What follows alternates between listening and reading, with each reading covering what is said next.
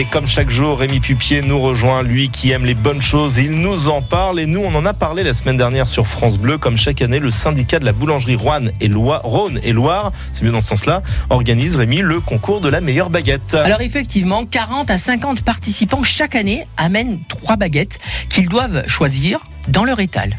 Et le jury, composé de professionnels, d'associations de consommateurs, de journalistes, juge les baguettes. Alors, leur aspect, leur taille, leur poids, leur qualité gustative, mais ils regardent aussi la croûte, la cuisson, la mie.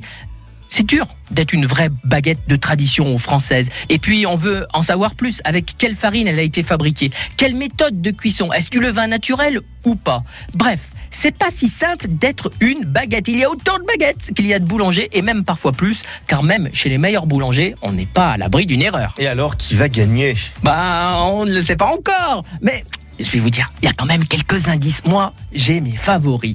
Un boulanger gagnant ne peut pas se représenter l'année d'après. Donc, depuis quelques années, c'est à peu près les mêmes. L'an dernier, c'était Fred André de Villars, comme il y a trois ans. Sinon, c'est David Pouilly de Saint-Just-Saint-Rambert qui a gagné deux fois. Il y a aussi Fage de Montbrison, Fabien Dru de Saint-Marcelin. Ça, c'est les favoris. Mais on n'est pas à l'abri d'une surprise non plus. Il y a ceux qui sont souvent les deuxièmes et les troisièmes. Alors, est-ce que ça sera la boulange de Bergson ou Rochette à Unieux? Suspense. Mais vous savez, ces gens, il faut les voir travailler, ceux-là. Ils ne laissent rien au hasard. Tout est pesé au gramme près et leur pain est constamment bon, même quand ce n'est pas le jour du concours. Ah si, euh, en nouveauté cette année, il y aura la première édition du meilleur croissant Made in Loire.